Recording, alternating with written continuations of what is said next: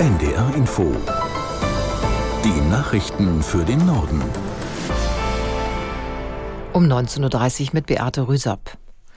Vor den Beratungen mit Bundeskanzler Scholz haben sich die Ministerpräsidenten und Präsidentinnen der Länder auf gemeinsame Positionen beim Thema Migration verständigt. Die Gespräche hatten wegen Unstimmigkeiten länger gedauert als geplant. Aus der NDR Nachrichtenredaktion Martin Seiler. Zu den Forderungen an den Bund gehören laut Hessens Regierungschef Rhein von der CDU die Begrenzung des Familiennachzugs, eine Bezahlkarte für Asylsuchende, die Wiederbelebung des EU-Türkei-Abkommens und effektive Binnengrenzkontrollen.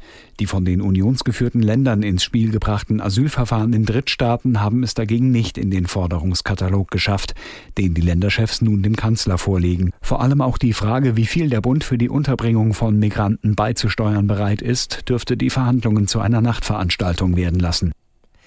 Nach zweitägiger Schließung ist der Grenzübergang Rafah zwischen dem Gazastreifen und Ägypten wieder teilweise geöffnet worden für die Ausreise von Ausländern, Menschen mit doppelter Staatsbürgerschaft und Verletzten.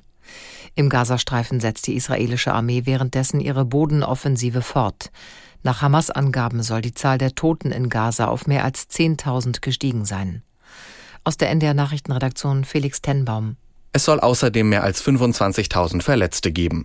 Ob die Zahlen stimmen und ob nur Zivilisten oder auch getötete oder verwundete Hamas-Terroristen von dem Gesundheitsministerium in Gaza dazugezählt werden, das lässt sich nicht unabhängig prüfen. Die Bodenoffensive Israels wird weiter von massiven Luftschlägen begleitet. Die Hamas und auch die Hisbollah im Libanon feuern immer wieder Raketen auf Israel ab. Mehrere UN-Organisationen fordern weiter eine Feuerpause, um die Menschen in Gaza mit dem Nötigsten zu versorgen. Gegen den Geiselnehmer vom Hamburger Flughafen ist Haftbefehl erlassen worden. Das teilte die Staatsanwaltschaft mit.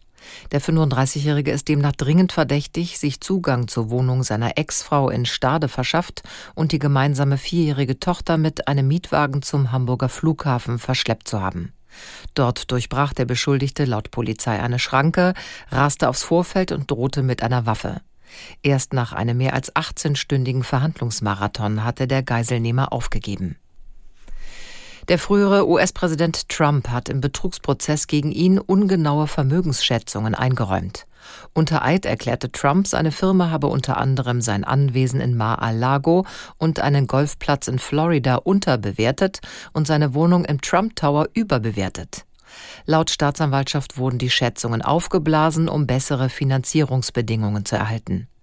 Der Ex-Präsident weist die Vorwürfe zurück und bezeichnete das Verfahren als politisch motiviert. Das waren die Nachrichten.